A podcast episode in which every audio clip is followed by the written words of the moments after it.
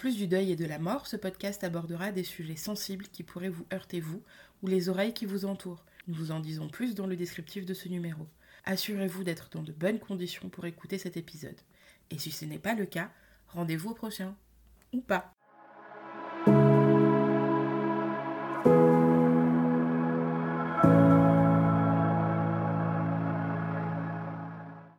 Bonjour et bienvenue dans un nouvel épisode de Par la Racine. Aujourd'hui, on accueille Emmanuel euh, qui va nous raconter tout plein de choses autour de la mort de sa maman, mais aussi du deuil et de comment ça va aujourd'hui. Euh, la première grande question de ce podcast est est-ce que vous parliez beaucoup de la mort euh, avant que tu sois touchée Est-ce que ça avait une place un peu présente dans ta vie, tu vois Est-ce que euh, la mort c'était un gros sujet tabou dans ta famille euh, euh, Quel est ton rapport à la mort et au deuil avant de, bah, de prendre ça dans la tronche de plein fouet? Alors chez nous c'était pas banal, mais en tout cas il y a eu quand même deux décès durant ma jeunesse. À 7 ans j'ai perdu donc mon grand-père maternel, donc le père de ma mère. Et ça a jamais été un, le sujet. Euh, c'était toujours assez simple d'aborder le sujet. Il est d'ailleurs décédé d'un cancer euh, euh, plutôt long. Et moi, j'ai des souvenirs très vastes, mais d'aller à l'hôpital avec ma mère. Et j'ai également les souvenirs de la morgue. J'étais allée voir mon grand-père à la morgue, malgré mon jeune âge. Et c'était OK pour moi. Mes parents, j'ai la chance d'avoir eu des parents quand même très cadrants et très dans la communication. Et donc, euh, il y avait eu ce premier décès, et ensuite, on s'est pris un autre décès de plein fouet qui était mon parrain, euh, le père de ma cousine. Euh, il est décédé, j'avais 14 ans. Et là, pour le coup, il est décédé du jour au lendemain suite à une chute. il, était, il était maçon, il est tombé sur la tête, et le lendemain, il n'était plus là. Donc, ça a été un gros drame dans la famille, parce qu'on était très, très proches. En tout cas, mes parents étaient euh, très amis avec, euh, avec cet homme. Et donc, euh, ça a chamboulé pas mal de choses dans notre vie. Et idem, on était allé à la morgue, j'ai suivi l'enterrement de près. Donc, la mort, c'était pas un sujet tabou dans notre famille. c'était facile de l'aborder. J'ai vu mes parents tristes. On pleurait. moi, j'ai un souvenir au salon où on s'est tous regardés suite au décès de mon oncle. Et on s'est tous mis à pleurer, en fait, comme des fous. et c'était OK, quoi. Il y a, voilà. Et puis derrière, si on avait besoin d'aborder le sujet, de parler de la mort, c'était OK aussi. Et puis on a soutenu mes cousines qui étaient très jeunes, 13 et 18 ans. Et vous parliez, vous continuez à parler des, des personnes qui vous avaient quitté ou, ou ça devenait un peu un sujet sensible et du coup on n'en parlait plus? Franchement, on en parlait. Alors, euh, moi, je me souviens qu'avec ma cousine, euh, donc on avait euh, deux ans, même pas deux ans d'écart, euh, on abordait facilement le sujet, sauf quand elle était en crise. Parce que bon, elle faisait des crises de nerfs, d'ailleurs, elle en fait toujours. et dans ce moment-là, on savait que pendant des mois derrière, il fallait pas aborder le sujet. C'était c'était Voldemort, quoi. fallait pas prononcer, fallait pas en parler. Mais sinon, oui, on en tout cas, avec mes parents et mes frères, ça n'a jamais été des sujets tabous. Euh, la mort, au contraire, ça nous a toujours un peu intéressés, si ça peut pas paraître bizarre, mais... Non, non, ça paraît normal. ça nous a...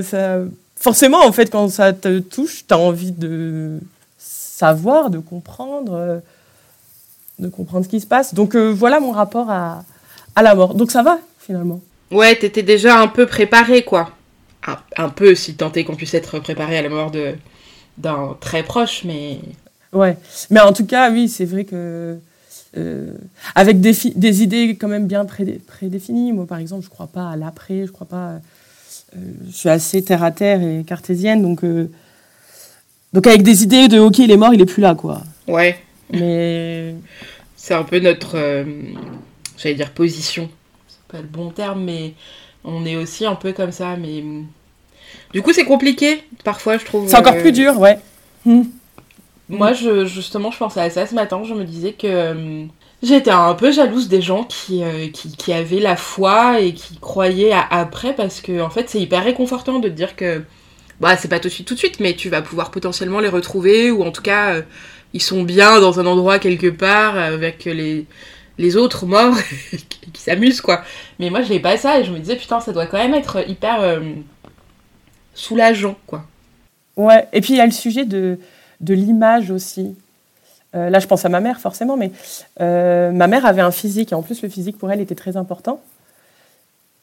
Et en fait, je me dis, ceux qui croient, est-ce qu'ils croient à ce que ce physique-là existe toujours? Je ne sais pas comment bien l'exprimer, mais c'est-à-dire que moi, je me dis que le, corps de ma mère, le, son visage, son, sa manière de s'habiller, son maquillage, euh, n'existe plus. Et quand bien même je vais essayer de m'imaginer et de croire en quelque chose, au pire, c'est quoi? C'est un courant d'air. Elle ressemble plus à ce que je connais. Il y a aussi ça. Est-ce que ceux qui croient, euh, ils pensent à.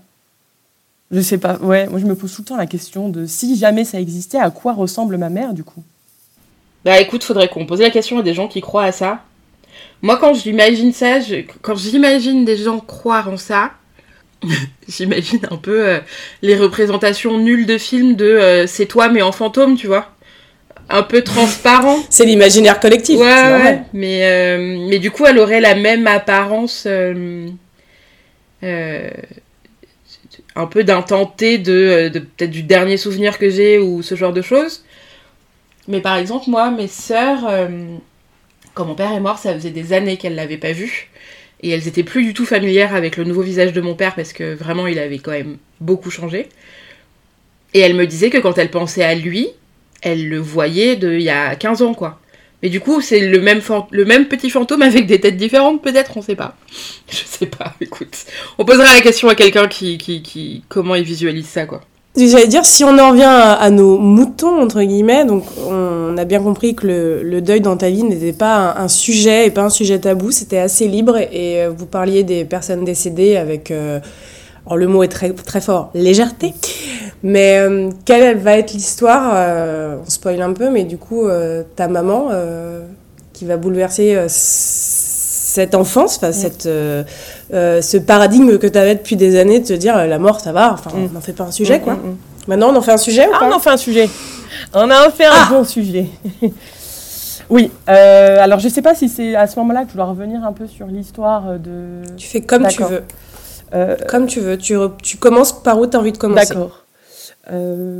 bah, comme je vous disais, moi, j'ai eu vraiment une enfance de bisounours. Et qu'est-ce que j'en suis reconnaissante.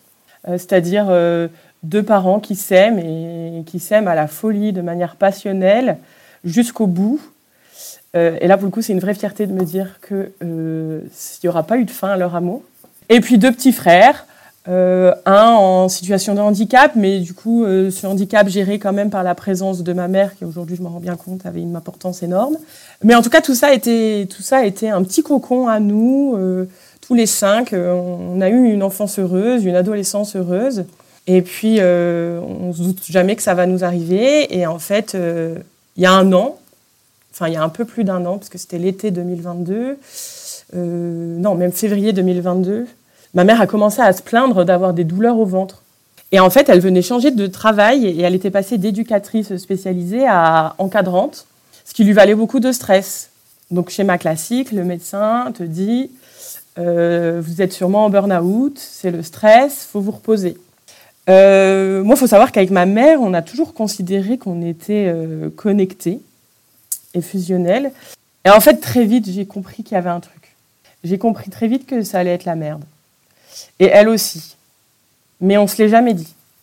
C'était nos regards, notre façon de parler, notre manière de, nous considérer l'une envers l'autre. Il y a eu une vraie connexion entre elle et moi à ce moment-là encore plus forte.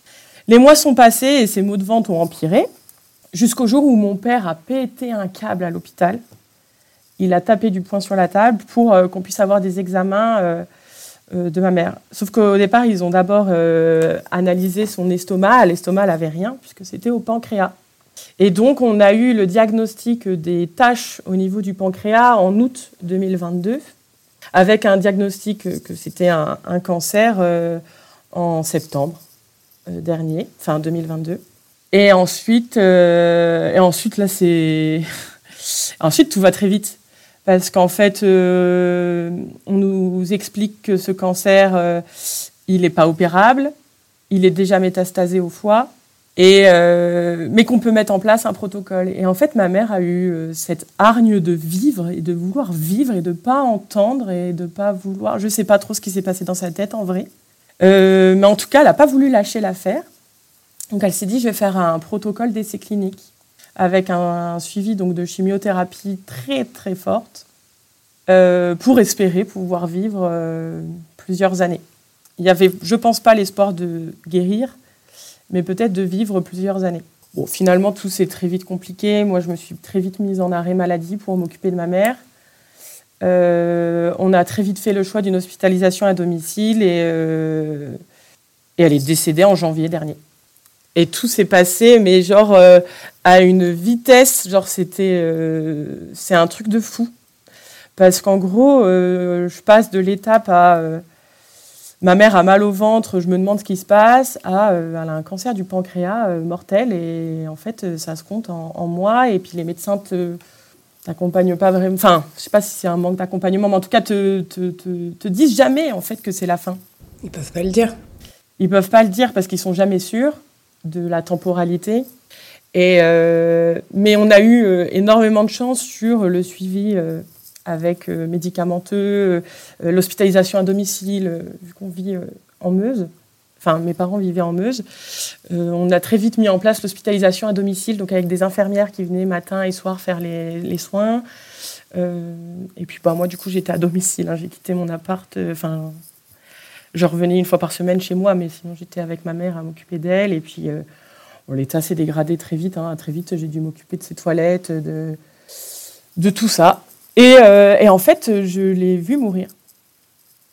Je l'ai vu mourir à la fois sur plusieurs mois, parce que très vite on la perd. Euh, elle a été mise dans un coma artificiel, enfin dans. Les cinq derniers jours, c'était une sédation profonde. Et à ce moment-là, moi, j'ai développé une, addiction à, ses mains, à son toucher. Et euh, je la massais tout le temps, tout le temps, tout le temps, tout le temps, pour être sûr qu'elle soit bien, parce qu'on se demande ce qui se passe quand les gens sont sous sédation comme ça. Elle fronçait les sourcils, donc je me disais, il y a un truc qui lui fait mal, il y a un truc qui va pas, faut que je la masse, faut que. Et pour moi, ça devenait euh, obsessionnel de ne plus la quitter. On avait installé son lit euh, d'hospitalisation dans notre salon. Et même aller aux toilettes, pour moi, était une épreuve parce que j'avais peur qu'elle meure au moment où j'aille aux toilettes. Et en fait, ce qui s'est passé, c'est que du coup, on avait mis un deuxième lit d'hospitalisation pour que mon père dorme à côté d'elle.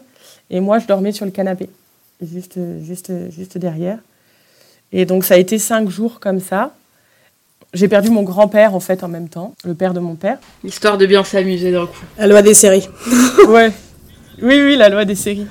Et mon père est parti à l'enterrement de son père. Euh, et ma mère a attendu que mon... Enfin, je dis qu'elle a entendu, on ne sait pas vraiment, mais en tout cas, mon père est rentré de l'enterrement vers 23h, parce qu'il y avait beaucoup de route. Et ma mère est décédée à minuit, euh, minuit 10, minuit et quart. Et en fait, mon père s'était endormi à côté d'elle et moi, je ne dormais pas. Et vous savez, les gens qui sont, vont mourir font des, ils respirent fort. Ça faisait plusieurs jours qu'elle respirait très fort. Et puis bon, bah, d'un coup, j'ai entendu que ça respirait plus. Puis du coup, j'ai couru au-dessus du... Enfin, j'ai couru. J'avais deux mètres à faire, mais j'ai pris sa main tout de suite, cette fameuse main. J'arrivais pas à oser euh, réveiller mon père en fait pour que mon père euh, pour lui dire. Je crois que c'est je crois que ça y est elle est morte. Et j'ai dit papa papa et mon père le souviendrait toujours son premier réflexe. Il a fait déjà il a fait un bond de ça sur le lit à côté. Et il a mis j'en rigole parce qu'il faut bien rire il a mis sa grosse main d'ours sur ma tête comme ça. Et il me poussait il me disait non non non. Pour pas que le je sais pas pour pas que je vois pour, pas, que tu vois pour euh, ouais pour me protéger quoi. Et donc mon premier euh, réflexe ça a été de vomir à triple boyau. Et après voilà mon rapport à la mort. Et en fait du coup je me souviens avoir eu ce sentiment de euh, elle est devenue très vite dure et je me souviens être restée à côté donc, et m'être dit, faut faire quoi maintenant Alors? J'avais eu les infirmières qui avaient été grandioses, qui l'après-midi m'avaient expliqué ce qu'il fallait faire si jamais elle mourait, parce que du coup elles savaient que ça allait arriver quelques heures plus tard.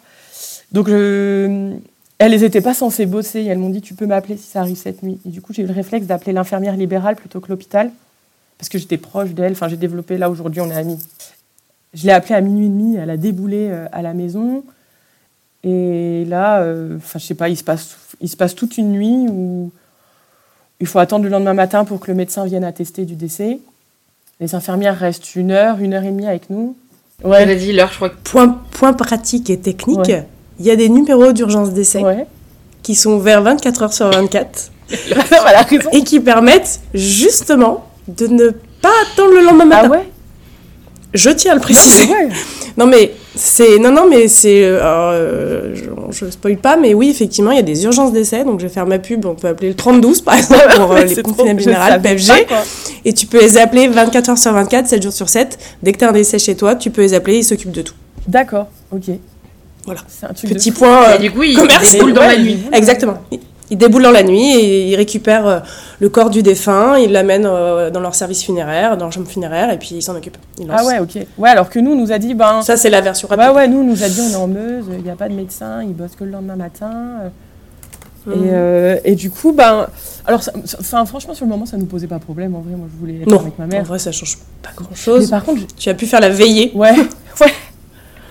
Et, mais en fait, ce qui était ouf, c'était de se dire, euh, je sais pas, j'ai tout de suite compris que ma mère était plus. C'est comme s'il y avait eu un souffle qui était sorti de sa bouche, un peu comme dans l'imaginaire collectif aussi, hein, mais Mhm. vu qu'elle est devenue dure, son visage a changé tout de suite. Elle est, elle est partie. Elle est pas. Le fameux Ouais. parti. Mais putain, elle est partie mais elle est- où vu, hein. Et en fait, euh, je me suis dit, euh, ok, bah c'est plus, elle est plus, elle est plus dans cette pièce et tout. Et après, euh, il y a quand même eu ce truc trop bizarre, par contre, le lendemain, où du coup, il y, a la méde- il y a le médecin qui vient, nous on avait prévenu mes frères, donc j'ai un de, mon petit frère qui est en situation de handi- handicap est venu le matin pour voir ma mère avant qu'on embarque le, le corps. Mais par contre, les gens qui viennent chercher le corps, on en parle ou pas? Bah oui. Oui, oui, parlons-en, oui. Ah bah, ça va être super hardcore parce que euh, faut que je traite ce sujet. Enfin, moi, je vois une psy, euh, je fais le boulot, mais les. Alors, il y a deux monsieur inconnus qui viennent, qui sont pas super aimables, qui rentrent chez toi. Nous, notre maison, c'est un plein pied, donc euh, on voit tout. Il n'y a pas de pièce, tout est ouvert. Et on me dit pas, à aucun moment, on me dit, sortez, c'est peut-être pas très agréable pour vous. On me le dit pas, donc moi, euh, moi, je, reste, je me pose pas de questions. Et en fait, ils prennent ta mère, ils la mettent dans un sac blanc, ils ferment la fermeture jusqu'en haut, et ils la mettent sur un, une table, comme on voit dans les films, grise, la froide, et puis ils portent. Ouais, donc c'est vraiment l'imaginaire, euh, enfin, l'imaginaire, comme dans les scènes de crime dans les films où euh, t'as la housse blanche, la table et hop, ça dégage, quoi. Et là, je me souviens que ça m'a fait un truc genre euh, ah ouais, ok, c'est comme ça que ça se passe. Bah ciao. C'était trop bizarre. Je me suis dit ouais, ok. Et, et j'avais un peu ce sentiment que il se passe que des trucs de ouf dans ma vie depuis six mois là. Et je suis dans un autre monde. Ça passe, ça coule. Ça va s'arrêter. Je vais me réveiller ou ça va s'arrêter. Ouais, euh, tu sais, je vais pouvoir revoir ma mère parce que ma mère rigolait beaucoup. je vais- on va pouvoir se retaper des fourrés. Mais non, bah enfin. Donc il y a eu, il y a eu tout ça. Donc c'est vrai qu'aujourd'hui, mon rapport à la mort, euh, moi qui suis plutôt cartésienne, euh, euh, ça m'a fait rire votre poste sur, euh, enfin rire, Euh, votre poste sur le cygne avec euh, Mhm. Sam et avec euh, le tournesol et les papillons blancs. Parce que moi, c'est les tulipes jaunes. Ouais. Mais je crois qu'on a tous Mm. plus ou moins un truc, même si on n'y croit pas. Euh, je crois que le, on a besoin de réconfort et qu'à un moment donné, on se dit, bah allez, vas-y. euh, Si un tournesol sur la route, Ouais. c'est ma mère, mais Ouais. en vrai non, enfin ou alors en vrai Ouais. oui, j'en sais rien, mais mais moi je sais que on est parti en vacances cet été et sur l'autoroute, sur les terre-pleins là, sur les côtés, à un moment donné, il y avait un tournesol. Pourquoi? Qu'est-ce que tu fous là? Il n'y avait pas du tout de champ de tournesol à côté de nulle part, enfin vraiment le truc absurde. Et je me suis dit non mais là c'est ma mère parce que vraiment oui. il y a pas de raison on qu'il y ait tournesol ici, tu vois. Et, euh, et moi, c'est pareil. Euh, une, une maraîchère en bas de chez moi. Enfin, pas une maraîchère, une, la dame qui revend les légumes. Primeur. Ah, voilà, une primeur en bas de chez moi, euh, chez qui je vais souvent et à qui j'avais confié euh, la maladie de ma mère. Et euh, parce qu'on boit le café ensemble. Et ben, elle était pas au courant que ma mère était décédée. Je reviens trois semaines plus tard chez le primeur. Je lui explique et je lui dis que la couleur préférée de ma mère c'était le jaune et qu'à l'enterrement, les tulipes jaunes ont guidé tout l'enterrement et qu'elle adorait les tulipes, etc. Et que du coup, on a fait un medley des deux. Et là, elle m'a regardée, elle m'a dit C'est pas possible, Emmanuel. Je dis Qu'est-ce qu'il y a? Elle me dit Ce matin, j'ai une cliente qui est venue m'offrir un bouquet de tulipes jaunes. Et elle avait son bouquet de tulipes jaunes derrière la caisse. Elle me dit Tiens, je te l'offre.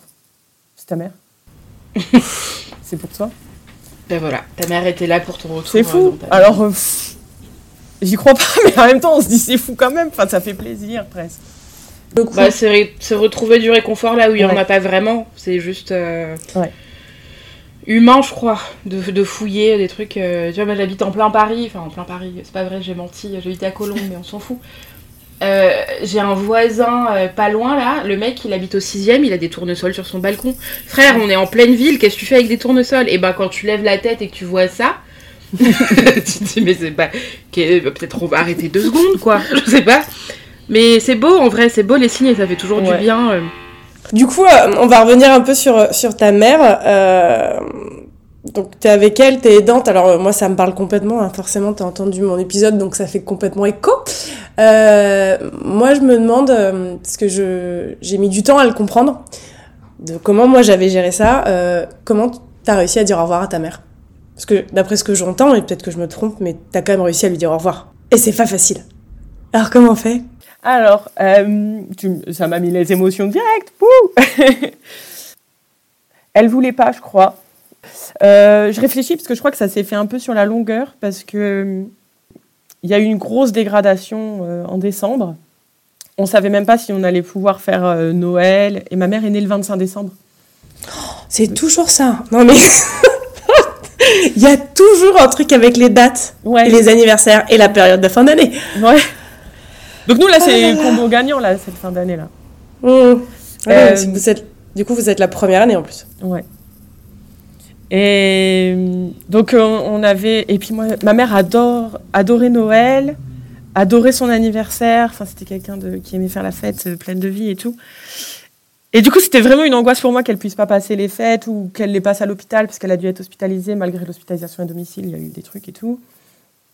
Et, euh, et je me souviens qu'à l'hôpital, à un moment donné, je l'ai regardé et dans ma tête, moi j'avais toutes mes, mes amies qui me conseillaient d'avoir la conversation avec moi, euh, lui dire euh, ce qui était génial, ce qui était moins bien, qu'on refasse notre vie. Et en fait, j'ai jamais réussi parce qu'à chaque fois je me disais, mais elle a pas envie de l'entendre ça. Enfin, genre, c'était dernier jour de vie, tu as peut-être envie de faire autre chose et de parler d'autre chose. Et du coup, j'ai jamais osé avoir la conversation. Par contre, la chose que j'ai osé faire, c'est qu'à un moment donné, elle a stoppé toutes les visites à la maison parce qu'elle voulait pas que les gens la voient dans cet état-là, y compris ses sœurs, sa mère, mes cousines, tout le monde. Il y avait que mon père, mes frères et moi. Et du coup, je lui ai proposé de, de recevoir des lettres. Et donc, j'ai créé une grosse conversation de groupe avec tous les gens qui sont proches de ma mère, vu qu'elle était populaire. Il y en avait. Et je leur ai dit, bon là, ça y est, maman veut plus de visites. Par contre, on vous propose de nous envoyer des lettres et je me tiendrai et je vous fais la promesse de lui lire. Elle a accepté. On a reçu, mais je ne sais combien de lettres que je lui ai lues. Et à un moment donné, donc quand elle est tombée dans la sédation, on, continuait à en recevoir et je continuais de lui lire.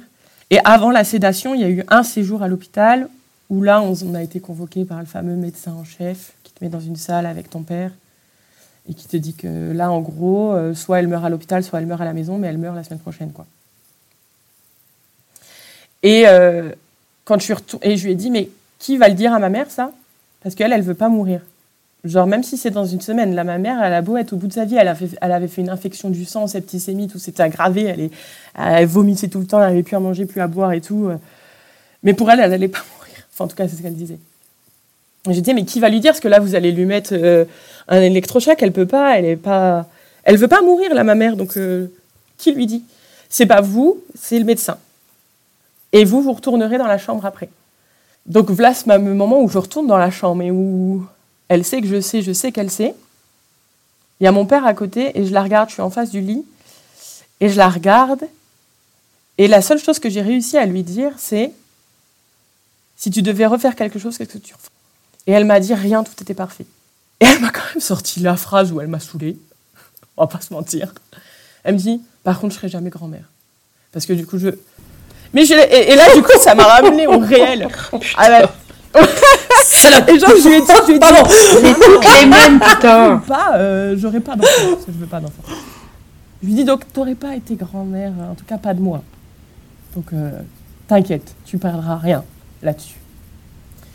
Et voilà. Et je pense que ça, ça a été parce qu'après, du coup, elle a très, enfin, son état s'est genre dégradé. Il était plus possible d'avoir une conversation ou, ou d'échanger. Après, c'était plus euh, du soin et de l'accompagnement vers la fin, mais plus possible de parler. Alors, je continuais de lui lire les lettres, ça c'est sûr. Euh, des fois, j'arrivais pas à les lire, mais je les lisais quand même entre trois sanglots. Mais, mais voilà. Du coup, j'ai quand même eu le sentiment, parce qu'à travers les lettres, il y avait beaucoup de gens qui lui écrivaient que c'était une maman grandiose qui pensait qu'à ses enfants et qu'elle avait que ses enfants à la bouche au boulot. Et du coup, moi, à travers les lettres, en lui lisant, c'était aussi un moyen de lui dire que je confirme, oui, tu as été une mère. euh, moi, je, je suis très fière d'avoir eu une mère pendant 28 ans à ce niveau-là, quoi. Euh, son enterrement, moi, je l'ai pris, mais alors euh, sous le bras, et il fallait que ce soit la chouille. Bah ouais. Il fallait que ce soit champagne à volonté. Bah ouais. Il fallait que. Alors, ma mère m'avait demandé que nos discours soient drôles. Sympa. J'ai tapé un fou rire euh, à l'église, parce qu'elle voulait être à l'église, alors que moi, je suis pas croyante. À un moment donné, avec mon frère, on doit lire un texte. Dieu a dit que, machin. Elle a un gros fou rire au micro. J'en ai d'ailleurs reparlé hier avec ma belle-mère, la mère de mon, de mon conjoint, et elle m'a dit Oui, je me souviens. Et ce moment m'a marqué. Vous étiez euh, tellement drôle. Vous avez, genre, euh, décontenancé toute la toute l'église, parce qu'il y a eu beaucoup de monde. Mais voilà, et du coup, ça a été aussi une manière de lui rendre hommage, et je continue dans ma vie à lui rendre hommage, enfin aujourd'hui. Par exemple, moi, Noël, euh, je continue à aimer Noël, et je vais continuer à fêter Noël comme une folle, pour euh, lui rendre hommage aussi, ouais. Je me suis paxée aussi il n'y a pas longtemps, et euh, enfin pas longtemps après le décès en avril. Ma mère est décédée en janvier, je me, je me suis paxée en avril. C'était dans les projets de se paxer avec mon conjoint, mais c'est surtout que j'en avais parlé à ma mère. Et il fallait faire la fête, quoi. Et moi, c'est ce qui est difficile aujourd'hui, et avec les décès, je trouve, c'est euh, au-delà du décès, c'est l'après, et c'est la réaction des autres. C'est-à-dire, moi, je pense forcément à mon petit frère, qui en ce moment est, euh, est au plus mal, et qui, lui, n'a pas du tout le même point de vue que moi. Je pense à mon père aussi, qui est déjà sur un chemin de... Enfin, déjà, pardon, j'aurais pas dû dire déjà. Il est sur un chemin de reconstruction et de refaire sa vie avec une autre femme. Euh, et c'est OK. Je suis OK. C'est pas simple, mais c'est complètement OK. Je suis trop fière qu'ils choisissent de vivre plutôt que de dépérir. Tout ça, je m'étais. Enfin, ça, on n'est pas prêt. On passe d'une image d'une famille. euh, Alors, je ne vais pas dire parfaite, on n'est jamais parfait, mais une famille en tout cas idéale. Franchement, j'aurais rien eu à redire sur ma famille euh, quand on était tous les cinq. À là, on se retrouve à quatre. Je suis la seule femme en plus. Du coup, je me retrouve avec euh, trois mecs. Et on a tous les quatre une manière de réagir au décès et à l'absence de ma mère complètement différente. Et du coup, on on va pas s'exploser parce qu'on reste soudés, mais il y a quand même une faille dans le système là. Il n'y a, bah, y a pas une faille, en fait, c'est euh, pour avoir lu euh, souvent, et euh, je recommande d'ailleurs pour lecture Christophe Fauré, qui est très très bien, qui est un psychiatre qui écrit sur le deuil et les ruptures de vie. Et moi, il m'a aidé sur mon frère avec un super bouquin, et pour le deuil en global, Vive le deuil au jour le jour est assez incroyable. Ok, je note, je note. 500 500 pages à se bouffer, mais c'est assez, assez bien détaillé, il explique bien, et, et, notamment il explique aussi qu'à un moment, euh, quand quelqu'un part dans une famille, c'est un peu, euh, tu peux l'imaginer soit comme une chaîne, où il y a un maillon qui se casse, donc à un moment, il tu as des chaînes que tu dois réparer, donc tu refermes, donc chacun reprend un peu la place de l'autre, de celui qui est parti. Donc toi, tu reprends malheureusement la place de la femme dans ta famille. Et pour le connaître, moi, de mon côté aussi, euh, c'est pas le rôle le plus facile. Parce qu'effectivement, nous, on exprime beaucoup plus les émotions. La preuve, pour- avec Céline, pour l'instant, on a interrogé que des femmes. Ouais, c'est vrai. On n'a pas encore eu d'hommes. Ouais, non, mais- Ah, ça va changer, Ouais, euh, on est sur le coup. Voilà. Mais il y a plus, les femmes par- parlent beaucoup plus. Et puis, euh, la communication, quand quelqu'un décède, malheureusement, euh, au début, on est hyper euh, fort soudés, comme tu disais. T'es uni dans ta peine, et puis à un moment, le temps Mm. refait un peu, et tu changes, et t'évolues, et bah, tu te vois pas au quotidien, puis, et puis en fait, on est tous différents. Bah ouais, mais Moi, mais j'ai des frères qui sont incapables, je leur fais des bisous, de me parler. Mes frères, mon père parle un peu plus, tu vois, mais euh, c'est très. euh, vous voyez, non, c'est binaire, quoi. ouais. Alors que nous, t'es dans l'explosion, t'es mais moi je me sens pas bien, mais moi ça va pas, mais moi j'ai envie de tout casser, et les autres, ouais, moi ça va. Mm. C'est hyper dur en fait. Ouais. On est tout seul par rapport Ouais, à ça. et c'est ça. je, je- je- Ouais. le sentiment de solitude, mais de fou. Et pourtant, euh, j'ai un partenaire de vie, Arthur, je le cite, bisous sur lui. Il est grandiose. Il est dans la compassion. Mais qu'est-ce qu'il en chie aussi, lui? Et oui, bah, on a eu la grosse discussion ce week-end dans laquelle il m'a enfin, enfin, il m'a enfin avoué qu'il en chiait sa mère aussi. Bah, bien Et sûr. que genre, il, il se sentait égoïste de me le partager. Mais qu'en fait, c'était. euh, genre là, il me dit, j'ai l'impression ça fait deux ans. Puis là, du coup, il y a le sujet de mon frère aussi qui, qui vient beaucoup. Euh, il me dit, j'ai l'impression ça fait euh, un an et demi, deux ans où moi j'ai une position d'aidant et puis d'amant. Et, et puis aussi, ben, ta mère me manque. Mais j'ai pas le droit de le dire parce que c'est pas ma mère. Mais si, il a le droit de le dire, c'est ça qu'il faut Bah lui dire. Mais zé, t'as le droit grave. Moi, je lui ai dit, mais t'as le droit. Et puis t'as le droit de me parler, de me dire que là, je fais de la merde et que je pense qu'à moi parce que je chiale tout le temps quand je suis avec toi et pas avec les autres. Et Et je reviens sur, le, sur ton conjoint qui a pas le droit de dire que ta mère lui manque. Au contraire, il faut lui dire, mais si, en fait, il Ouais. presque que tu me le dises parce que moi, ça me fait tellement du bien, en fait, quand quelqu'un me dit, mais ta mère me manquait. Moi, j'ai des copines, quand elles m'envoient des textos en disant, oh, ta mère, quand même, hein. oh, elle était comme ça et tout, et là, t'es, oh, merci Mm. les filles, quoi. moi, je suis, Ça fait vraiment du je bien. suis d'accord. Et euh, ouais, moi, je... faut le faire. C'est comme les petits messages qu'on nous envoie auxquels on répond pas. Et ben, je pense que nos entourages devraient nous dire aussi, mais oh, nous aussi, il nous manque. Ouais, je suis d'accord. C'est vrai ça. Je vais le dire. Et c'est pas grand chose. Non, c'est pas grand chose. Mais il faut le dire. Mais ouais, ouais, faut le dire. Parce Comme que, disait Anne V, donner, donner les règles du jeu. ouais, parce que je pense qu'il y en a plein qui osent pas. hein. Moi, je, je suis super bien entourée, mais je sens qu'il y a des gens qui osent pas. Puis j'ai aussi ce sentiment de. J'ai l'impression de saouler tout le monde avec ça, quoi. Parce que quand on fait des repas entre potes, il y a toujours un moment ou une anecdote qui va te faire penser à ta mère ou au décès ou à ce que tu as vécu sur la fin et tu vas dire ah ouais moi aussi ma mère quand elle est morte ça a fait ça et là tu sais que tu blombes l'ambiance enfin il y a un peu ce sentiment de t'as l'impression de plomber l'ambiance Je vais comparer ça à. Toi, tu as fait le choix de pas avoir d'enfant. Nous, on a le bonheur avec Céline d'être maman. Et comme un endeuillé, tu vas voir le, le, le raccourci, Céline me dire, mais t'es complètement dingue. Le raccourci entre un endeuillé et une maternité. Tu ne parles que de, tu ne parles que de ça. C'est-à-dire que, en fait, quand t'es touché par un deuil, tu as envie de parler que de ta mère, que ce que Ouais. tu as vécu, de, des, des allers-retours à l'hôpital, euh, tes frères qui ne te parlent pas, ton père qui, est, euh, qui, qui, qui, qui fait des trucs que tu comprends Mm. pas. euh, Enfin. Et à une maternité, c'est pareil. Quand tu viens d'accoucher, globalement, t'as passé 9 mois en espèce de cosmos. Euh, t'es avec ton bébé, euh, ton mec, ça pue l'amour. Alors, ça pue pas la mort, mais ça pue l'amour. Et en fait, t'as envie de le crier sur tout le monde en disant Oh, Mais mon bébé, regardez comment il est beau. T'as vu la photo? J'en ai à peu près 150 000 du parc. Et enfin, tout ça fait que c'est, pour moi, c'est la même chose. On a besoin d'exprimer. Et il faut que ça sorte. Ouais. Moi, j'arrêtais pas de dire à mes potes, ouais, je vais vous saouler les gars, mais en fait, moi, je me lève le matin, Ouais. je pense à ma mère qui est morte. Je me couche le soir, je pense à ma mère qui est morte. Alors, désolé, je ne fais parler que de Ouais. ça. ouais Il faut que ça ah ouais c'est vrai hein. et, même la euh, mort et euh, tout amène. j'ai l'impression que c'est un sujet qui m'intéresse de plus en plus j'ai envie de parler que de mort enfin pas que de ça là t'as arrêté Alors, mais genre euh, c'est vraiment des sujets qui me voilà c'est déjà que ça- avant ça m'intéressait en tout cas j'ai jamais été trop euh, j'ai jamais eu trop peur de la mort ou quoi mais alors là j'ai envie de comprendre comment le corps se détériore euh, comment euh, ouais c'est des trucs trop chelous j'ai envie de comprendre ce qui se passe euh, parce que donc ma mère s'est pas faite incinérer euh, il n'y a pas de truc chelou. elle a été enterrée euh, elle était enterrée Inhumé. mais voilà Je suis dans les mots techniques, mais inhumé. La relou, mais fais pas attention à elle. Et, et du coup, j'ai- quand je pense à elle, alors je vais pas souvent au cimetière par contre. Et quand j'y vais, j'ai un peu ce truc où d'un coup je fixe la tombe et je me dis. euh, Bon, j'ai un souci avec l'image, je crois, parce que je me dis à quoi tu ressembles là? À quoi tu ressembles? Et j'ai envie de savoir, Ouais. même si c'est gore, même si c'est pas ce qu'on aimerait à quoi elle ressemble. Mais euh, je sais pas.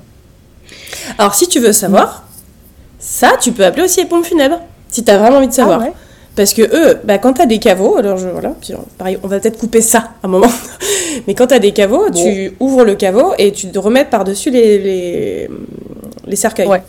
Mais en fait, le cercueil se décompose. Ouais. Le bois pourri, avec l'humidité, tout ça, machin.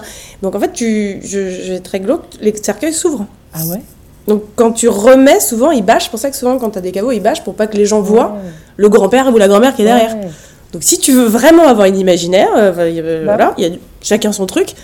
Va voir les pompes funèbres, tu leur dis écoutez, j'ai besoin de savoir. Vous, quand vous ouvrez là pour mettre les caveaux, c'est qu'il y a quoi? Putain, mais trop bien. Moi je ne le sais pas, donc je pourrais pas te donner la réponse. Ouais, ouais. Mais eux, je sais qu'ils pourront te la donner. Si tu as vraiment besoin, Bah vas-y. ouais, hein. grave. Non, mais grave. Parce qu'on a tous des obsessions sur ça. hein, Ouais, euh, c'est des- moment, Toi, j'ai euh, des petits trucs comme ça où la, la main que je tenais.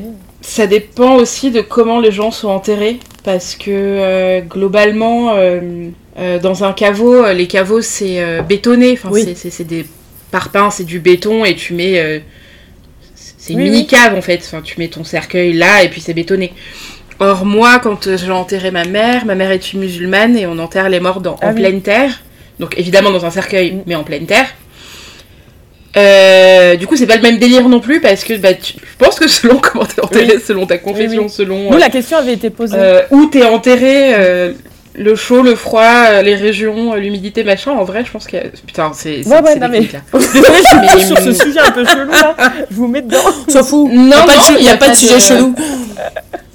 Moi, je sais que ma terreur. Alors, pas, j'ai pas trop eu ça avec ma mère, un petit peu, mais. Mais ma grand-mère, il me semble qu'elle est décédée en. dans l'hiver. Ouais, dans l'hiver, je saurais plus, mais. Et je me disais, putain, elle va avoir froid là-dedans. Euh, elle est, morte, ouais, elle est morte, hein, y a pas de... Et j'arrêtais pas de me dire, mais putain, il fait froid, elle est dans la terre, c'est insupportable. La peau. Et il y a. Bah ouais, ouais. je sais pas. Mais c'est vrai que la question posé la posée question. est-ce qu'on bétonnait ou pas? Et aux pompes, aux pompes funèbres, parce que du coup, j'ai participé à toutes les. à tout. L'orga, etc. Le choix du cercueil. Le choix du. Et, et donc, à un moment donné, on te dit est-ce que le cercueil, on le met en pleine terre ou, euh, ou est-ce qu'on le met euh, dans un caveau? Enfin, dans un truc en bétonné. Et je sais pas pourquoi, genre tout de suite, j'ai dit bah forcément, il faut bétonner. Bah, Et, et mon père, il disait bah ouais, mais je sais pas en fait.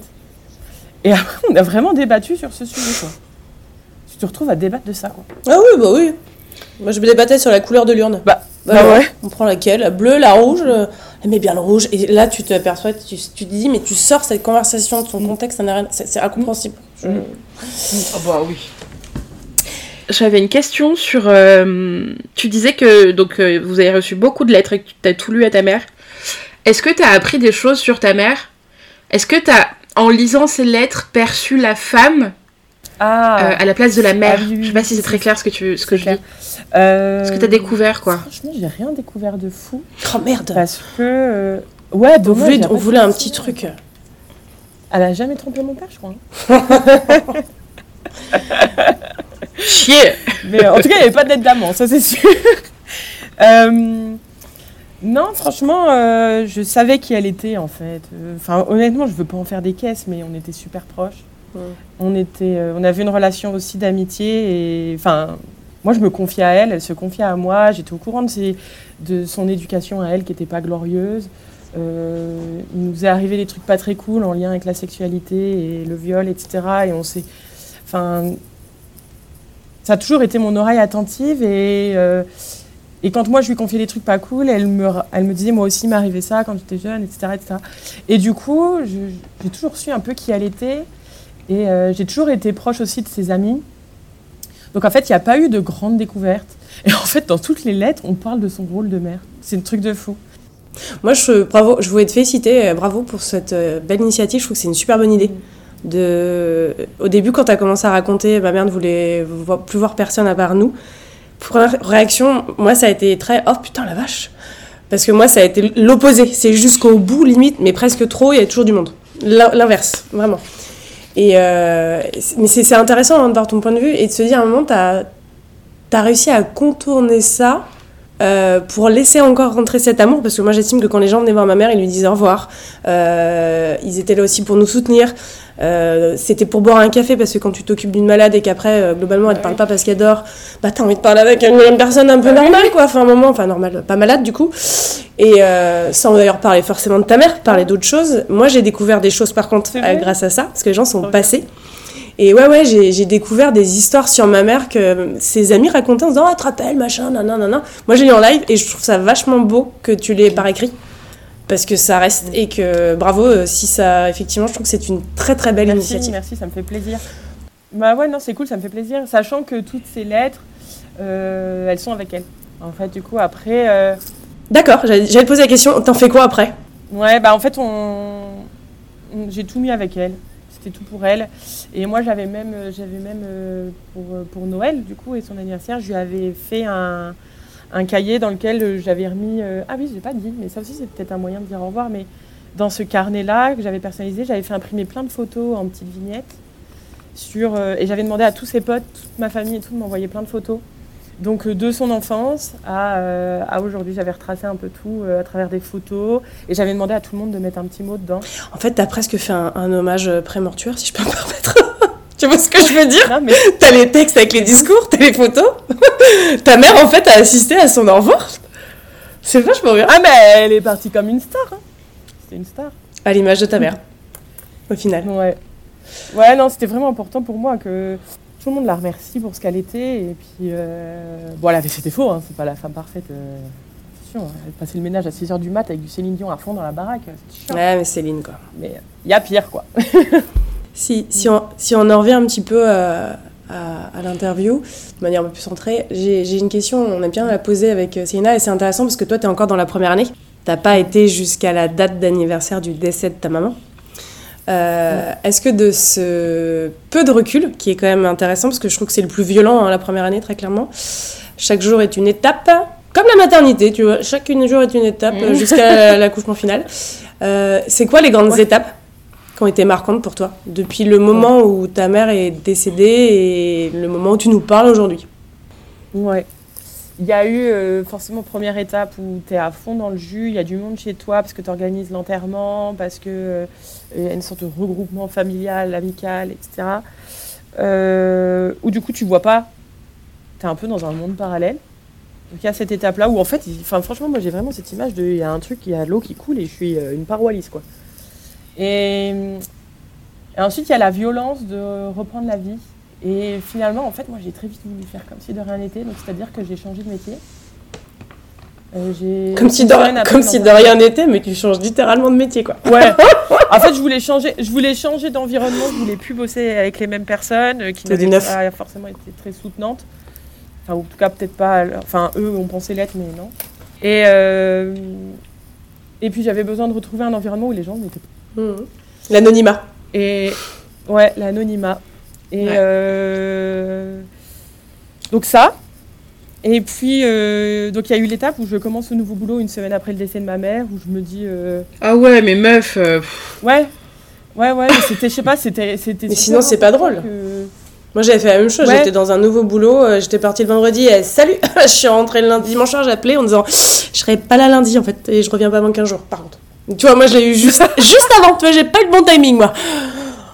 Ah ouais. Une Mais semaine moi, ma mère était au courant que j'avais potentiellement trouvé un nouveau boulot. Et, euh, et on dirait qu'elle a fait exprès de décéder, genre pile une semaine avant, histoire que je puisse commencer le jour 1, comme il fallait, quoi.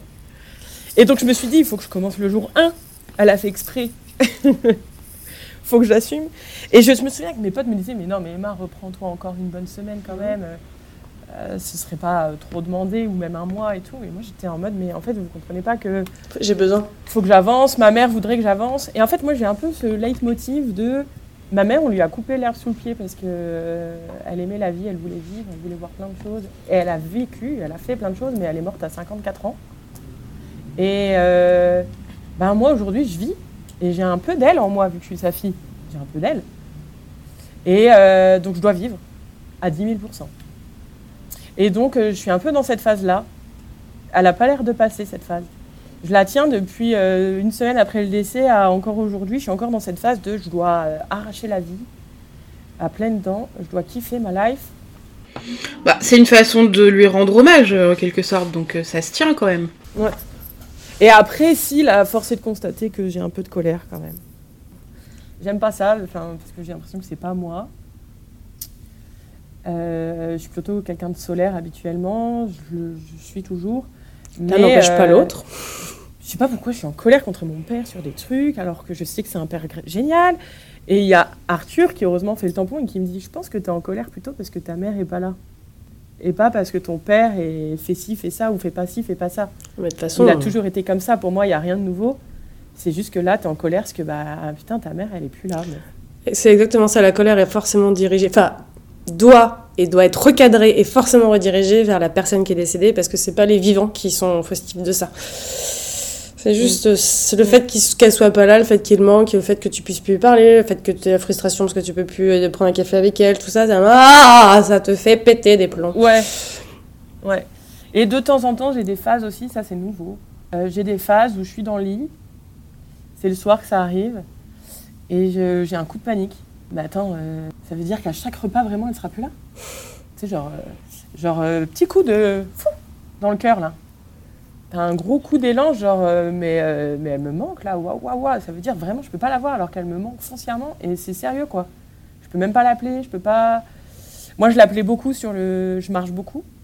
Et du coup, j'appelais ma mère pendant que je marche, que je marchais. Et merde J'appelle qui? Enfin, Ah, ça c'est ce horrible. Qui t'appelle quand t'es en galère? Qui t'appelle quand t'es en galère? T'appelles maman normalement. Bah non. Enfin, normalement. Et c'est c'est tout ça où là, je sens que j'apprends encore à appréhender les choses. On a passé l'étape des, des repas d'anniversaire ou des repas de famille où elle n'est pas là. Euh, bon, bah là, il va encore y avoir Noël qui est un vrai sujet, puisque c'est aussi son anniversaire. Et puisque euh, mon petit frère qui est en situation de handicap ne veut absolument pas faire Noël, donc euh, c'est un peu compliqué là. Mais. euh, Et moi, en plus, j'y mets beaucoup d'importance pour que ce soit bien. Je me prends un peu des bâches. Ouais, parce que tu prends le flambeau de ta mère, quoi. C'est elle qui gérait ça avant?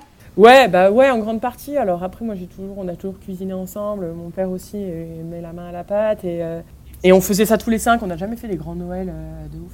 On faisait ça tous les cinq. Et là, cette année, en fait, euh, euh, moi, j'avais soumis l'idée qu'on puisse le faire avec la famille de mon copain et de louer un gîte. Changer. Que ce soit complètement neutre, on change d'ambiance, on change de délire et on part sur trois jours.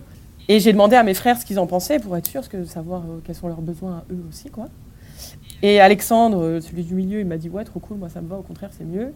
Et puis on a notre petit Enzo qui lui est archi contre, mais il est aussi contre le fait qu'on le fasse que tous les quatre. Lui, il veut être seul. Donc là, je me dis que ce Noël-là, moi je suis obligée de respecter, euh, je peux pas forcer mon frère, je peux pas le tirer par la peau des fesses. Il a 22 ans. Et, euh, et je me dis, euh, ce Noël-là, il va y avoir ni ma mère, ni Enzo. Un peu les boules, quoi. Je, le, je le redoute un peu, on va pas se mentir. Ouais, je redoute cette phase-là de, des fêtes. Et je redoute aussi le 22 janvier, ouais. Les un an. Je pense que c'est une très bonne idée que vous essayiez de pas faire comme avant. Parce qu'en fait, euh, même si vous faites comme avant, ce sera pas comme avant et ça va être euh, hyper dur. Enfin. Je, je- je- je crois que c'est toi, avec toi, Laure, dont on parlait, on parlait de ça, de euh, quelqu'un qui disait que le plus terrible, c'était le bruit des chaises vides. Déjà, rien que voir une chaise vide, enfin, tu vois, Oui. typiquement la place, j'imagine Grave. que vous aviez chacun votre place autour de la table et que voilà. Déjà, au quotidien, ça te bute, mais si en plus tu rajoutes la thématique Noël anniversaire par-dessus, les gars, si vous pouvez, ne serait-ce que même euh, Ouais. faire ça au resto à côté, Ouais. euh, ou j'en sais rien, ou chez quelqu'un, ou chez des amis, ou- je pense que c'est vraiment un excellent choix. Et malheureusement pour ton frère, on est un peu obligé d'accepter chacun les choix des uns des autres. Peut-être que euh, pour une première année, il a besoin de ça et que, euh, et que et que cette putain de saloperie de temps va faire son truc et qu'il acceptera au bout d'un moment de Mm. De refêter Noël autrement quoi. Oui, de revenir. Alors moi, j'essaye de, lui- j'essaye de lui proposer des alternatives. Il a l'air plutôt réceptif. Par exemple, on fait une semaine avant. Ouais. Est-ce que ça te dit On fait un petit repas entre nous une semaine avant? Il n'a pas l'air de dire non. Alors je me dis, ça va me rassurer de me dire qu'il aura reçu de l'amour à un moment donné. Et que le 24 et le 25 décembre, il sera tout seul chez lui, mais il aura eu de l'amour avant. Je sais pas, j'essaie de me rassurer en fait. Mais nous, on a aussi un autre sujet, le sujet de la maison. Euh, qui est en fait un vrai sujet parce que mon père euh, développe euh, un vrai dégoût pour cette maison. Je pense que pour lui, euh, c'est vraiment un enfer de rentrer à chaque fois dans, cette maison. Et mon père est dans une démarche de vouloir tout supprimer. Tandis que nous, les enfants, nous trois en tout cas, j'ai l'impression qu'on est plus en mode on veut garder des choses de maman, on veut se souvenir, on veut vivre des trucs qui étaient liés à ça et tout. Donc on est sur deux deuils différents, parce qu'on n'a pas perdu la même personne, euh, pas la même place. Mon père, il a perdu son grand amour et tout, c'est un enfer. Et le truc, c'est que du coup, on va plus à la maison depuis des mois. Moi, j'ai pas mis les pieds euh, de la, à la maison depuis. euh, je crois que c'est en juillet. Mais tu vois quand même ton père? On se voit, alors euh, il habite à une heure et demie de chez moi, à une heure de chez mes frères. Ah. Et on se voit une fois tous les mois et demi, deux mois. Parce qu'en fait, mon père, là, il met en place un stratagème de euh, je remplis mon temps libre le plus possible. Donc il est plus là les week-ends, ou alors il faut qu'on s'organise longtemps à l'avance pour le voir. Sauf que moi, j'ai plus un mode de vie où j'aime pas du tout m'organiser longtemps à l'avance. Et, euh, et puis du coup, il veut plus nous recevoir euh, à la maison. Donc à chaque fois qu'on se voit, c'est plutôt en effet dans un resto ou alors euh, chez nous. ou- ou Voilà. Mais ça, c'est un vrai sujet. c'est un vrai gros sujet. C'est un sujet sur lequel, du coup, je suis un peu en colère. et. Euh, ouais, parce que c'est la maison de votre enfance, c'est un peu. Ouais, c'est ça. je sais pas, il y a une sorte de. Comme si on n'assumait pas. Enfin, comme s'il n'assumait pas le fait que c'est réellement ce qui arrive, parce que quand j'essaie de lui en parler, il me dit Ah non, mais j'ai retiré la clé sous la tuile, parce qu'en fait, on mettait une clé sous la tuile euh, pour qu'on y ait accès tout le temps à cette maison. Non, mais j'ai retiré la clé sous la tuile parce qu'en fait, maintenant que je vis seule, j'ai peur. Et puis après, il me rabêche, il me pleure, et puis il me dit qu'en fait, non, c'est pas possible que je vienne. Enfin bon, bref, en tout cas, je, pense que pour lui, c'est difficilement acceptable de nous recevoir dans cette maison, c'est beaucoup trop dur pour lui. Mais ce qui fait que c'est dur aussi pour nous de plus y aller, je pense. Et vous pouvez pas euh, récupérer quelques affaires pour, euh, si tu veux avoir des affaires de ta mère, euh, tu vois, limite un tableau, une déco, des vêtements, des, des, accessoires, des bijoux. Moi, j'ai récupéré tous les bijoux de ma mère, moi. ah, moi, j'ai les bijoux, les parfums, euh, les vêtements aussi, moi je ne sais plus, les tout. Euh, si, j'ai déjà récupéré, c'est plus mes frères qui ont du mal à récupérer les choses. C'est des hommes, c'est différent. Ils sont pas comme nous, ils sont pas comme nous. Mm. Là, il y a Enzo qui se réveille, donc euh, neuf mois plus tard, en me disant Je veux, je veux l'accordéon de maman. mais au fait, son tourne-disque, il est où? Je dis bah, C'est moi qui l'ai. Alors que, bon, moi, dès le départ, je leur avais demandé Qu'est-ce que vous voulez concrètement? Qu'est-ce que moi je peux prendre? Qu'est-ce que vous voulez prendre? Histoire qu'on ce soit pas un sujet. Mais, mais oui, voilà, nous, c'est vrai que le sujet de la maison est, délicat. Et du coup, ce qui fait que quand je vais dans le village de mon enfance, c'est forcément dur parce qu'il y a un côté exceptionnel maintenant. Je veux dire, on n'a pas eu ce truc de se réhabituer sans. Là, maintenant, à chaque fois qu'on y va, il y a un enjeu exceptionnel. Et on sait que mon père va vendre et on est OK avec ça. Mais c'est vrai qu'avant la vente, j'aimerais quand même pouvoir euh, y repasser un peu du temps. Après, c'est compliqué parce qu'encore une fois, elle est décédée dans cette maison. Euh, il y a eu toute l'hospitalisation dans cette maison. Donc je comprends mon père à 10 000% Je ne veux pas le blâmer euh, pour lui. Je comprends que tous les soirs, quand il rentre du boulot, c'est un. On lui fout une lame au milieu du cœur à chaque fois. Quoi. Je suis désolée, ça me. ça me touche. Voilà, bon, écoute, de toute façon, on avait dit qu'on chialerait quand vous allez nous raconter des trucs. Euh, je vais pas pleurer, mais ça me, ça me remue cette mhm. histoire. Je comprends pas mal. Et c'est vrai que d'ailleurs, vous le remarquerez, j'ai du mal à pleurer. C'est euh, assez ouf. T'inquiète, t'inquiète pas, ça va revenir. C'est pas ouf. c'est pas tout. C'est pas du tout. Ça, c'est euh... fluctuant. Profite plutôt, tu vois, ou alors, euh, ou alors au contraire, moi des fois quand je pleure pas, je me dis putain, qu'est-ce qui bloque, qu'est-ce qui va pas, et j'essaye de la faire sortir, mais, euh, mais ça sort toujours, t'inquiète, t'es toujours rattrapée. Non mais quand je suis toute seule, que je mets les playlists de ma mère, bon, là quand même, euh, il y a des trucs, je pleure. Mais c'est vrai que souvent quand je parle, je me stresse toujours, et puis je me dis, parce que j'ai pas envie de pleurer et tout, puis finalement, là je sens que j'ai pas, si tout à l'heure il y a eu le sujet de le revoir, ou... mais ouais, tout le monde me me prend pour un, un truc bizarre. Mais il n'y a rien de truc bizarre avec la mort. Mais c'est bien de pleurer. Hein. Mm. Ouais. On est, chacun, euh, on est seul dans la peine, on est seul dans la façon dont on réagit. Donc à un moment, euh, mm. rien à foutre de ce que pensent les autres. Et euh, oui. Moi, j'ai euh, j'ai aucun problème à parler de la mort au quotidien, même parfois trop. Euh, mais c'est pareil, c'est pas, pas gênant en fait. Et je préviens en disant euh, Je vous préviens, vous me connaissez, j'ai un humour pourri, je vais parler que de ça si j'ai envie de parler que de ça. Et en plus, moi, je travaille pour les pompes funèbres. Alors, je peux autant te dire que des fois, les sujets sont bien. Bien, bien sujet, mais en fait, tu te décomplexes. Au début, t'oses pas, t'as peur de gêner, t'as peur de, de, choquer, puis au bout d'un moment, ça fait partie de toi et de ton tempérament, bah tant pis, j'ai envie d'en parler, t'en parles, quoi. Et quand tu t'effondres, moi, moi je le dis aussi, euh, je veux pas être bien aujourd'hui, faites pas chier les gars, quoi. Ouais. Oui. Mais c'est vrai qu'il y a quand même des périodes dans le mois où tu sens que. Pas te faire chier. Une journée, il va falloir te faire chier, quoi. Ouais. ouais, euh, pour continuer, euh, est-ce que tu as des petites anecdotes sur cette année qui t'ont marqué, qui t'ont fait lancer une colère, qui t'ont au contraire fait sourire, qui t'ont fait un apaisement, qui t'ont dit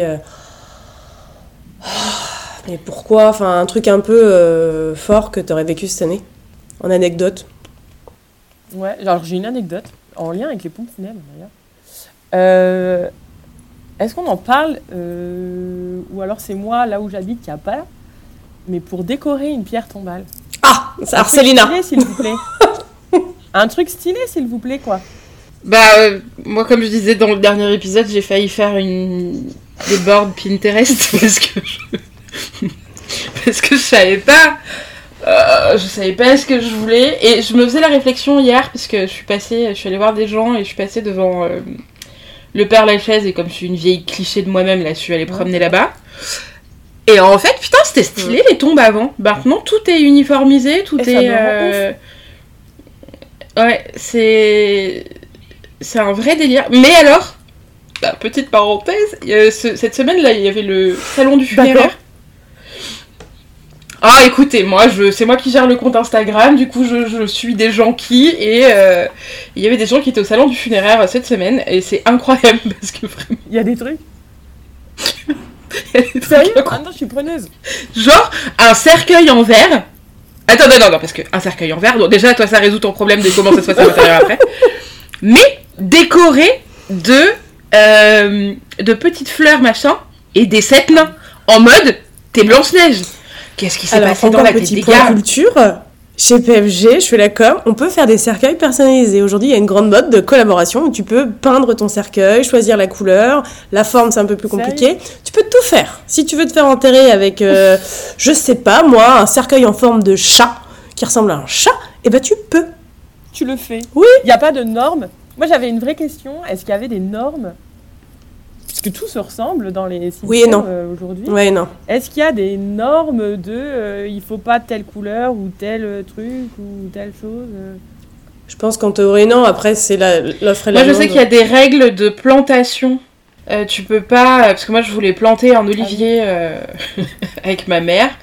Bon, bah, mes deux parents ont un olivier, effectivement, mais ils sont en pot parce que euh, le problème, c'est que si ça plante sur toi, enfin, que tu plantes chez toi, parce que tu es propriétaire du, du terrain. Moi, je suis devenue euh, propriétaire de- du caveau de ma mère euh, avant d'être propriétaire de mon appart. Euh, mais du coup, si tu plantes chez toi et qu'il y a des dégâts, c'est pas grave, mais si ça fait des dégâts sur tes voisins, Ah oui, C'est ta responsabilité civile. euh, voilà, donc il y a plein de trucs. Il y a plein de trucs sur les plantations, euh, même les plantes. euh, à la base, je voulais mettre aussi des, hum, des succulentes. Sauf que les succulentes, c'est le bordel parce que ça se multiplie Ah. à une vitesse pas possible et tu peux, entre guillemets, sur les autres. aussi contaminer les, les, Les voisins, quoi. les tombes d'à côté. Euh, et ouais, tes voisins, c'est drôle. Ouais, mais- je, je sais pas si vous avez fait attention aux voisins de, de- de- des tombes de, vos Ouais, parents. Moi, j'ai- je les connais, c'est mes petits potes. Euh, D'ailleurs, c'est tragique. À côté de ma mère, il y a un petit garçon euh, qui a 4 ans, je crois. Et du coup, je me dis, bah, quand je vais voir ma mère, alors je vais jamais, mais euh, je leur dis bonjour aussi, parce que c'est les Non, voisins, mais- tu vois. Mais t'as Merde, raison, t'as après raison. tout. Hier, tu vois, j'étais au Père Lachaise, il y a eu du vent, c'était la Toussaint, il y avait plein de, de chrysanthèmes sur toutes les tombes, et il y avait plein de pots qui étaient renversés. Bah, Célina, elle a fait le Bravo. tour des tombes. Sur un petit carré, tu vois, j'ai remis tout le monde de- d'aplomb, j'ai.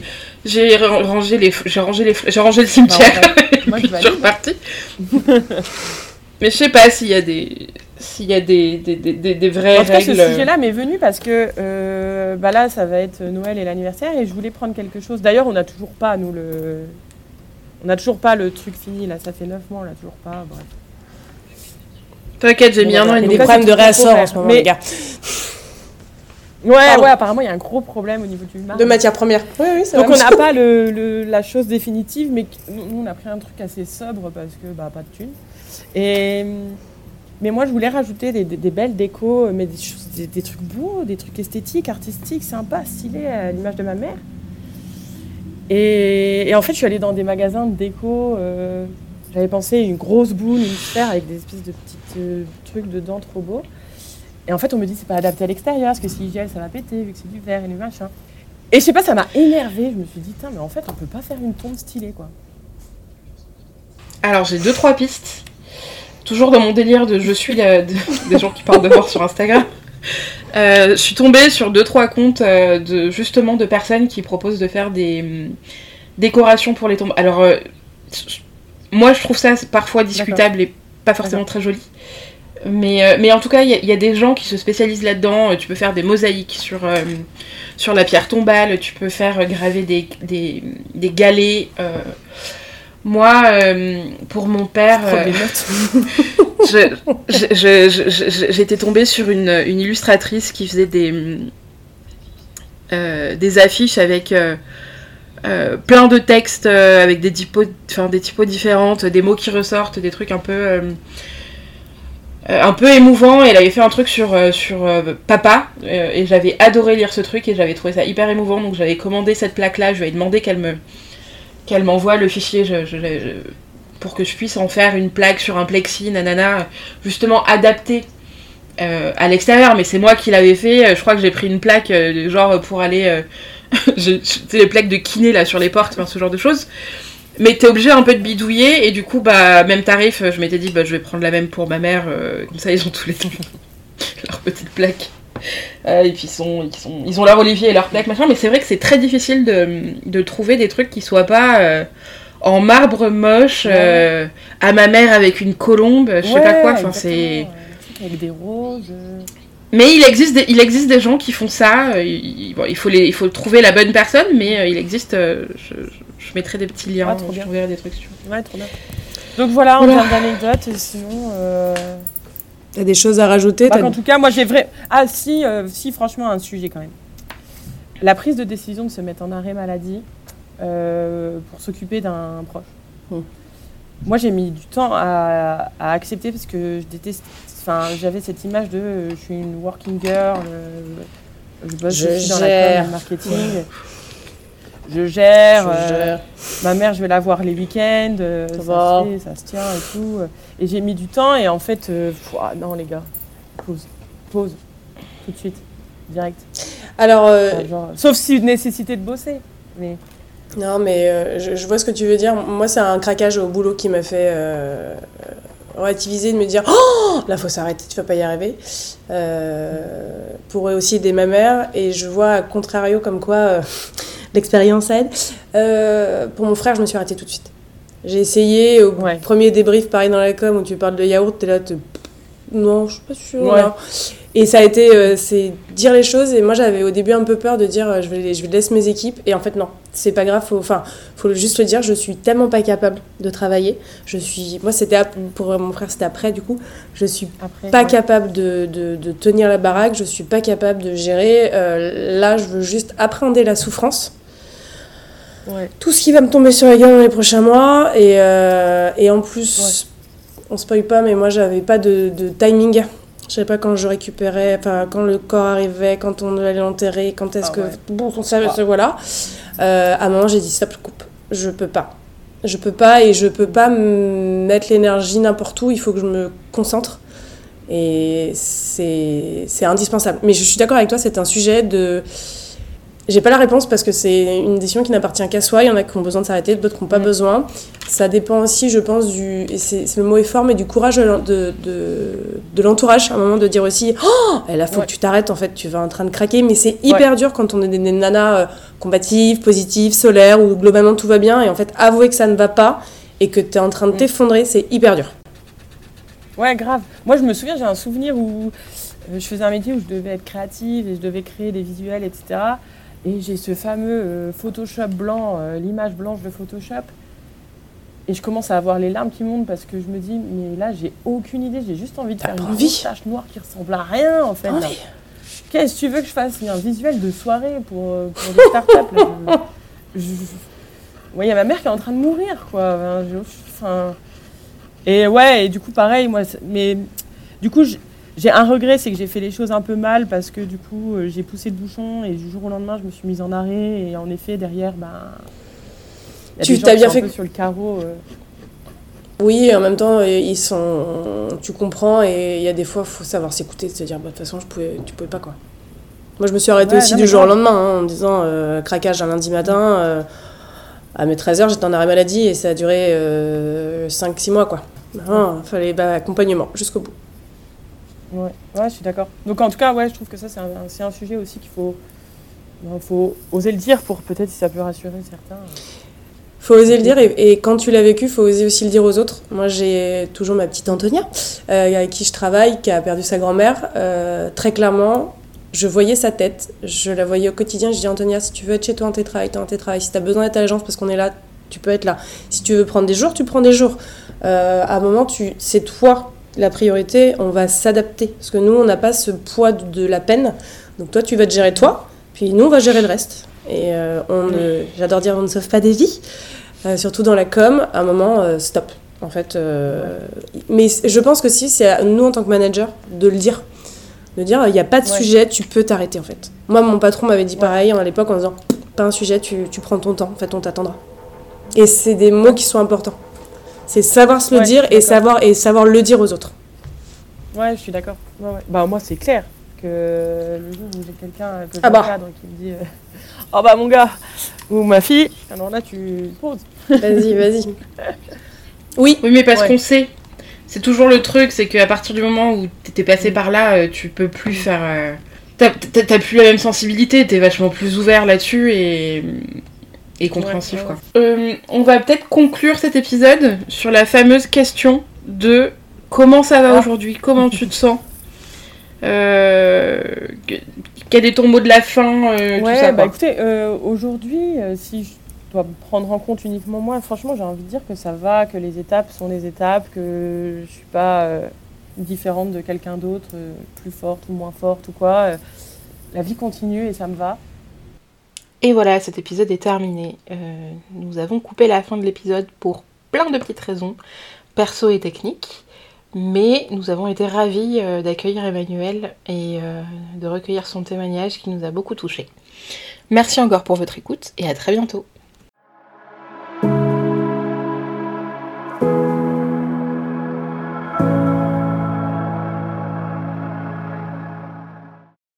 D'écouter un épisode de Par la Racine, un podcast créé par Laurie Vaux et Céline Schmidt. Si vous avez apprécié, n'hésitez pas à nous laisser des commentaires et des étoiles sur vos plateformes d'écoute préférées. Vous pouvez aussi nous suivre sur Instagram. Si vous le souhaitez, vous pouvez aussi témoigner. N'hésitez pas à nous écrire. À bientôt!